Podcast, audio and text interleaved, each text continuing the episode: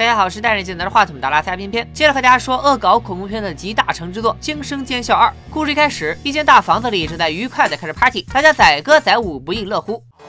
Hello, Mr. DJ，这节奏不要停。突然，一个小女孩走到众人面前，大骂他们都有病，然后就开始当众尿尿，场面一度非常尴尬。但妈妈也不能因此责怪女儿，毕竟她是因为长期生病不能控制自己，做出什么过激的行为也是可以谅解的。后来，小女孩的病越来越重，她妈不得已请来了一位老神父，想为她驱魔。神父表示，驱魔前要先为这个受过诅咒的房子祈福。于是，他只身一人走进一个房间，虔诚的打开圣经后开始吟唱。随即，窗户外开始爬满苍蝇，似乎是在神父的吟唱下，这个被诅咒的房子开始向外散发出隐藏的腐臭味。接着，苍蝇越来越多，甚至有些还爬到了神父的脸上。尽管此时他已经陷入了极度的痛苦之中，但生死关头，神父绝不能停止吟唱。Please, Lord, help me to release this demon! 为房子祈完符后，助手带着神父来到了小女孩的房间。爱的魔力转圈圈。看到这个被邪神附体的孩子能三百六十度旋转的一张脑袋，神父表示不玩了不玩了，这他喵的谁顶得住啊？但在助手的劝说下，神父还是硬着头皮上了。Father! This is not part of the ritual. 然而小女孩根本不按套路出牌，开始疯狂向两人吐口水，场面一度非常咸湿。随后神父驱魔失败，忍无可忍，一把掏出手枪打死了小女孩。镜头一转，一年后，第一部中的女主小白和她的好友黑又壮、黑又浪，高中毕业，全部考上了大学。话说这三人不是在第一部中就已经挂了吗？这咋到了第二部还都原地复活了呢？不是我说，就这破电影，你还指望它有什么逻辑性、严谨性吗？不拿这几个演员来回用，谁愿意演这沙雕玩意儿？总之，三人在第一部中死里逃生。小白和黑油浪来到大学后，认识了新同学双马尾。另一边，一个看似猥琐，实际更猥琐的大学教授和双腿瘫痪的大学助教秃瓢，两人打算秘密进行一项超自然研究，计划用有过濒死体验的有招灵体质的人引出恶鬼。于是他们就把目标锁定在了小白、黑油壮、黑油浪、黑油壮的室友钢铁直男铁柱、仙人校花大波浪。新同学双马尾，以及第一部中就出现了，还以为是路人，没想到活到了第二部的黑人男爆炸头。教授和秃瓢以研究失眠为借口，骗他们去一年前闹鬼的房子里共度周末，并保证所有人参加完实验后考试成绩都满分。散会后，铁柱找到小白想和他约会，但小白表示我前男友帅帅的尸体还没凉透，不如我们先从朋友做起呀。小白来到鬼屋后，用一个奇怪的门环敲门，没人答应。他径自走进了房间，然后在厨房看到了正准备做菜的鬼屋管家麒麟臂先生。麒麟臂看到小白后，感觉很面熟，立马展示了他最强壮、最引以为傲的左手，然后还亲自送小白去了他的房间。路上，小白看到了一个小丑木偶，麒麟臂解释说那是死去的房子主人老色鬼的玩具，他们像是活的一样，经常会突然出现。接待完小白后，麒麟臂通知教授和秃瓢二人，客人已经到齐，晚餐马上开始。大家在餐桌前准备开饭。小白来了后，被铁柱一拳袭胸，捶倒在地。铁柱不明白小白为啥这么弱，这明明是朋友之间最正常的打招呼方式啊！啊、你单身这么多年，真的不冤。接着大波浪也来到餐厅，众人看到他，恨不得眼珠子都要蹦出来了。Well, you boys just gonna sit there with your mouths open, or is someone gonna offer me a seat?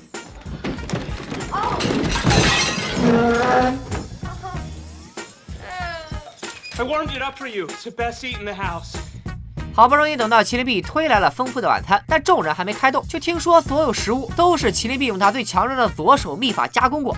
Don't pull that off and bam! That just kicks it up a little. 瞬间食欲全无，不欢而散。就在众人要回房间休息时，空荡荡的大房子里突然传来了幽怨的女声，还凭空蹦出来一个篮球。幽怨的女声加篮球，难道这就是传说中的？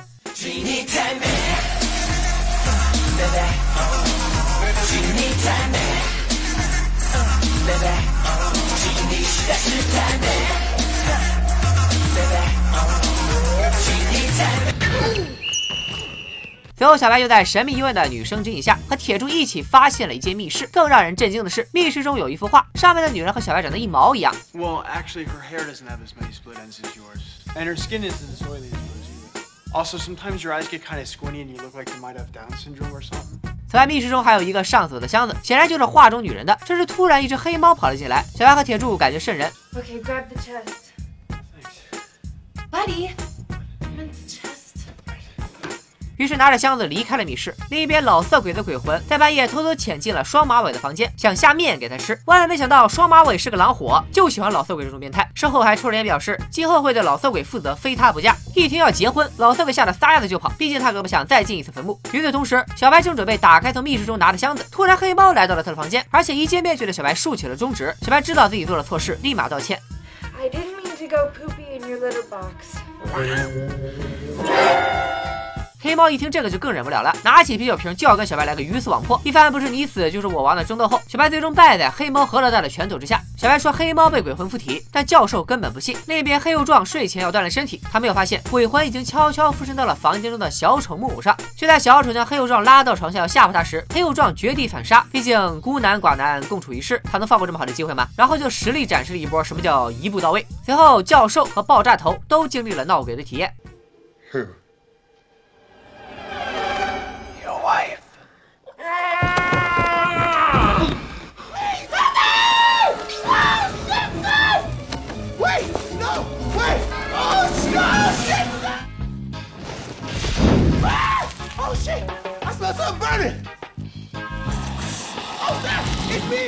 众人在第二天一大早也确定了，这座房子里确实有很多鬼。铁柱下楼时，跟踪鬼鬼祟祟的教授发现了他和秃瓢的真实目的，找他们来原来就是为了召唤恶鬼。正是因为小白和老色鬼的老婆长得一毛一样，所以才能把老色鬼召唤出来。而且现在房子大门已经被教授锁上，没有他的命令，秃瓢根本不会交出钥匙。这时大波浪自告奋勇，表示给他五分钟就能搞定钥匙。然后大波浪对着秃瓢开始用美人计，还许诺可以帮助秃瓢手动解决一下生理需求。一听这话，秃瓢当即表示 Hey, I don't need your help, okay, lady?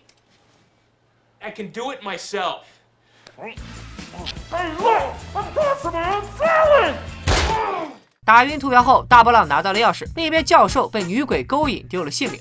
随后，整个房子的门窗都被封锁，看来鬼魂们是想把他们赶尽杀绝。于是，秃瓢拿出了秘密武器，给所有人装备了能摧毁鬼魂的能源枪和能看到鬼魂的热感护目镜。众人分头行动，小白和黑油浪联手制服了一个骷髅精。他刚想感谢黑油浪这个美国好闺蜜，突然老色鬼出现，抓住了铁柱。黑油浪见此，瞬间扔下两人跑路，真塑料姐妹花。小白用能源枪打伤老色鬼后，救下了铁柱。因为铁柱受伤，小白带他前去实验室上药。另一边，双马尾苦苦追求老色鬼不得，最后被老色鬼用吊灯砸死。女鬼杀死教授后，找上了爆炸头，但画面一转，爆炸头给女鬼套上了袋子，然后开始了一系列的深入交流，深情演绎了什么叫欢乐的全都一个样。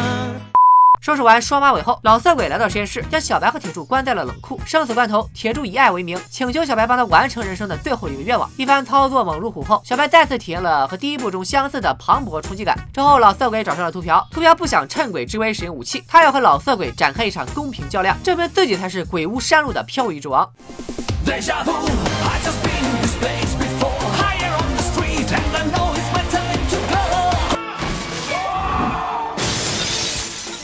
这时，麒麟臂出现，想要拉图标上来，但图标死也不愿意沾上他的左手。随后，麒麟臂也被老色鬼附身。小白从冷库逃出后，和黑油浪、大波浪组成了霹雳娇娃，三人大战麒麟臂，最后逼得老色鬼从麒麟臂身体中逃出。故事最后，小白只身引诱老色鬼和图标等人一起开动机器消灭了他。时间一转，两个月后，小白和铁柱正式开始交往。万万没想到，麒麟臂竟然也跟着小白来到了学校，他想要得到小白，然后两个人厮守终身。《